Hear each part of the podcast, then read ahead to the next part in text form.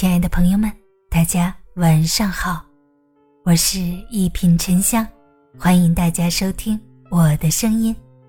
如果喜欢我的节目，请订阅好评吧。一个女人最好的风水，不是美貌和爱情，而是以下这三件事。有句话说：“女人长得漂亮，不如活得漂亮。”美貌是会过时的。人也是会变老的，爱情是否靠谱，不是一厢情愿的，而是双向奔赴的。认真分析一番，就会发现，一个女人最好的风水，不是美貌和爱情，而是以下这几件事儿：育儿旺家。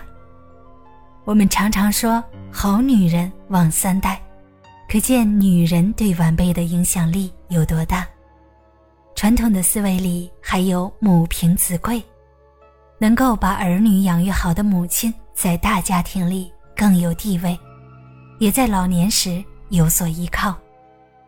不管从哪一个角度来看，女人教育好子女都是应尽的义务，也是肩负的责任。尤其是男人外出奋斗时，女人管好了孩子，就能让丈夫宽慰。从家庭来说，子女有出息就不会败家，还能让家庭欣欣向荣，一代更比一代强的征兆，会让女人说话更有底气，生活更有烟火气。健康福己，要知道，对于个人来说，健康是最大的财富，也是最长久的风水。若是你活到八九十岁还能健步如飞，怎么会没有好的风水呢？演员赵雅芝在接受采访时表示，她很少吃油腻的东西，食物要健康，吃饭七分饱，适量运动，保持天性乐观，因而她被大家称为“不老女神”。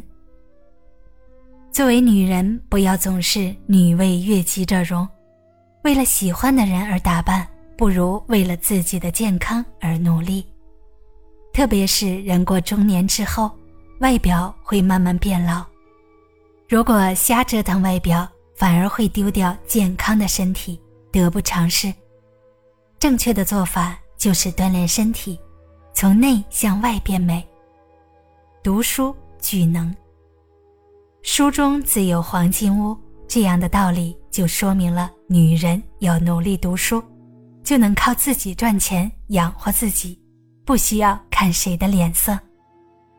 书中自有颜如玉，就是告诫女人们，读书多了才能有气质，才能够让自己活得更从容，不惊慌失措，一切都在把握中。女人要做成任何一件事，首先不要去依靠谁，而是看看自己行不行。